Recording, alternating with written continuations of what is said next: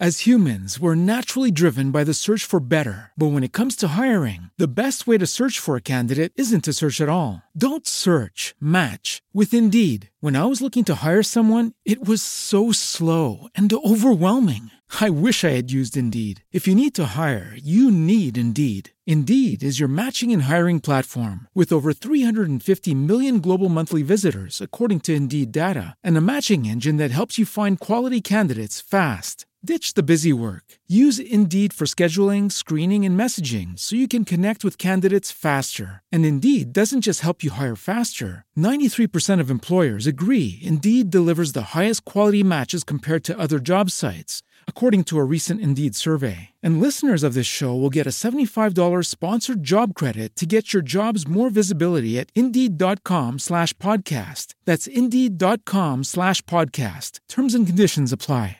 Hey guys, it is Ryan. I'm not sure if you know this about me, but I'm a bit of a fun fanatic when I can. I like to work, but I like fun too. It's a thing. And now the truth is out there. I can tell you about my favorite place to have fun. Chumba Casino. They have hundreds of social casino style games to choose from with new games released each week. You can play for free anytime, anywhere and each day brings a new chance to collect daily bonuses. So join me in the fun. Sign up now at ChumbaCasino.com. No purchase necessary. VGW. Void were prohibited by law. See terms and conditions. 18 plus.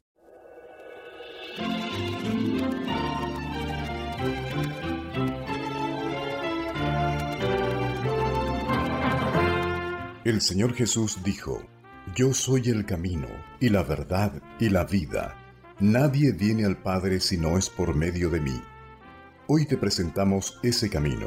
Escucha este mensaje en la voz de Cornelio Rivera. ¿Eres tú un santo? Pienso que la mayoría de los que hoy oyen mi voz dirán, no, yo no soy un santo. ¿En base a qué contestas negativamente? Me imagino que el entendimiento generalizado en nuestro medio de lo que es un santo se basa en un concepto como el que expresa el diccionario, el cual define la palabra santo de esta manera dícese de los elegidos que merecieron en el cielo especial recompensa y que reconoce la Iglesia como tales. En primer lugar, se habla de santos con relación a los que, habiendo partido de esta tierra, ya están en el cielo. La implicación es que no hay santos vivos, y de entre aquellos que ya están en el cielo, hay un grupo que se considera selecto y que se cree merece especial recompensa y reconocimiento. Además, se dice que la Iglesia debe reconocerles como tales, lo cual deja la asignación de la palabra santo a la determinación humana. Esto no encaja con lo que la Biblia enseña. ¿Sabías tú que hay santos hoy y que legítimamente tú puedes ser uno de ellos? El apóstol Pablo escribe su primera carta a los Corintios y se dirige a ellos de esta manera. A los santificados llamados santos.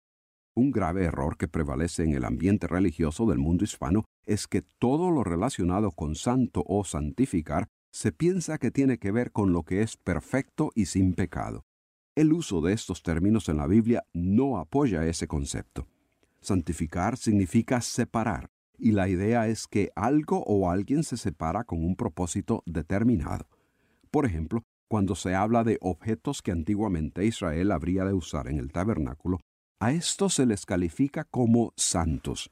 Estos son objetos como tazones y cucharas que habrían de usarse exclusivamente en el servicio de Dios. Esa separación, para un propósito específico, les hacía santos. Ciertamente el culto a los dioses paganos, característica de los cananitas, no puede considerarse sin pecado.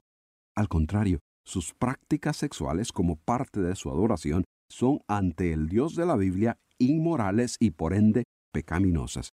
Sin embargo, a las prostitutas sagradas que formaban parte del personal de los templos para realizar actos sexuales con los que allí asistían, a ellas se les consideraba santas, no porque eran sin pecado, sino porque habían sido apartadas para ese propósito.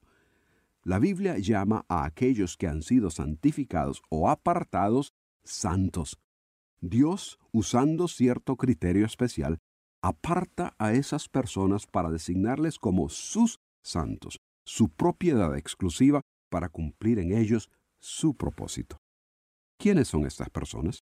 ¿Qué es lo que califica a alguien para que sea apartado para el uso y propósito divino? En base a la autoridad de la Biblia, te aseguro que tú puedes ser uno de ellos. Pablo escribe a los Corintios y les llama los santificados en Cristo Jesús, llamados a ser santos con todos los que en cualquier lugar invocan el nombre de nuestro Señor Jesucristo, Señor de ellos y nuestro. No solo aquellos en la ciudad de Corinto, a quienes se les dirigía esta carta, calificaban para ser llamados santos. Esa designación se amplía a todos los que, sin importar el lugar, invocan a Cristo.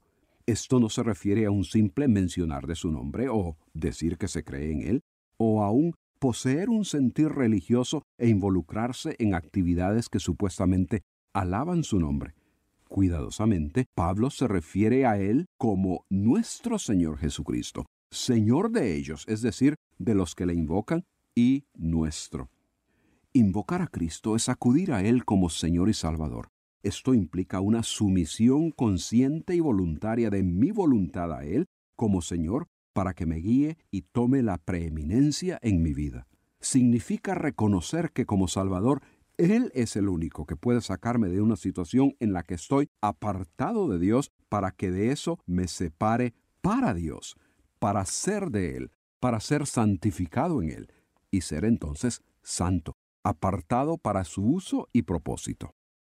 Es porque los corintios habían invocado el nombre de Cristo en el sentido real de la palabra y así habían sido preparados por Dios para ser suyos, que Pablo puede decirles, gracia y paz a vosotros, de Dios nuestro Padre y del Señor Jesucristo. Habiendo sido separados para Dios, les hace acreedores a la gracia, el favor de Dios que nadie merece, pero que Él extiende por puro amor y misericordia. Como resultado de la gracia divina, pueden tener paz espiritual. Un santo es alguien que ha experimentado la gracia y la paz de Dios. Pablo también menciona que por la misma gracia divina, los corintios han sido enriquecidos por Dios. Leemos, Gracias doy por vosotros, por la gracia de Dios que os fue dada en Cristo Jesús porque en todas las cosas fuisteis enriquecidos en él, en toda palabra y conocimiento. Enriquecerles en toda palabra y conocimiento significa que al separarles y hacerles sus santos, Dios proveyó a los corintios con las palabras y el conocimiento espiritual necesario para poder desarrollarse en su nueva posición dentro de la comunidad de creyentes. Esas riquezas se manifiestan en la forma de dones espirituales o sea, habilidades provistas por Dios para crecer y desarrollarse espiritualmente dentro de la comunidad de creyentes. Los corintios eran ricos espiritualmente, dotados por Dios con las necesarias habilidades, y Pablo les dice, nada os falta en ningún don. Ser santo entonces es ser espiritualmente rico, haber sido provisto por Dios con todo lo necesario para crecer desarrollarse y fortalecerse en la vida espiritual. Además de esta provisión, el que es santo, aunque se desarrolla en la tierra y en el presente, concentra su perspectiva en el cielo y en el futuro. Dijo Pablo a los Corintios, nada os falta en ningún don, esperando la manifestación de nuestro Señor Jesucristo. Jesucristo prometió que regresaría para llevar con él a los que son sus discípulos y hacerles morar en su presencia por la eternidad. En la casa de mi Padre muchas moradas hay, dijo él. Voy pues a preparar lugar para vosotros. Vendré otra vez y os tomaré a mí mismo, para que donde yo estoy, vosotros también estéis. Esa fue la promesa. Uno que ha sido apartado para Dios confiadamente y con ansias espera la segunda venida de Cristo. Pero uno que ha sido separado para Dios no necesariamente vive sin pecado. En medio de un mundo que no ha sido separado para Dios, se enfrentan tentaciones. La voluntad propia siempre está lista a imponerse. Aun cuando Dios ha provisto dones, capacidades, habilidades para funcionar apropiadamente, estos no funcionan automáticamente. Se necesita una constante sumisión a la dirección del Espíritu de Dios. Por eso, Pablo dice a los santos en Corinto que Jesucristo también os confirmará hasta el fin para que seáis irreprensibles en el día de nuestro Señor Jesucristo. Dios quiere que cuando Cristo aparezca otra vez, que los que han sido separados para Él sean encontrados irreprensibles, sin mancha, sin nada por lo que tengan que avergonzarse delante de Él. Es el poder de Jesucristo, obrando en los santos, lo que hace que ellos puedan transitar por la vida sin contaminarse y permaneciendo puros para Dios. Dios promete obrar en los santos para que así sea. Un santo entonces depende del poder de Cristo para vivir una vida santa, apartada del pecado. El resumen de lo que te hace santo, Pablo lo expone así. Fiel es Dios, por quien fuisteis llamados a la comunión con su Hijo Jesucristo, nuestro Señor. En resumidas cuentas, podemos decir que un santo es aquel a quien Dios le ha hecho tener comunión con Cristo. No es toda persona la que tiene este privilegio. El Hijo de Dios es santo. La pecaminosidad del hombre le impide acercarse a Él y tener relación alguna. Pero Dios instituyó un plan por medio del cual su mismo Hijo quitaría el pecado que impide al hombre tener comunión con Él. Fue con su muerte en la cruz que Jesucristo tomó para sí la paga del pecado a favor del ser humano. La carta a los Hebreos nos explica que somos santificados mediante la ofrenda del cuerpo de Jesucristo hecha una vez para siempre. El que Dios permitiera que su Hijo pasare por tal sufrimiento y muerte es una demostración de su amor y deseo de que seamos santificados en Cristo. Pero Él no lo hace ni automáticamente ni a la fuerza para nadie. Tú puedes ser santo, pero solo en Cristo. Necesitas aceptar su invitación, arrepintiéndote del pecado que de Dios te separa y por fe aceptar a Cristo como Salvador y Señor. Cristo te separa para Dios y te acerca a Él.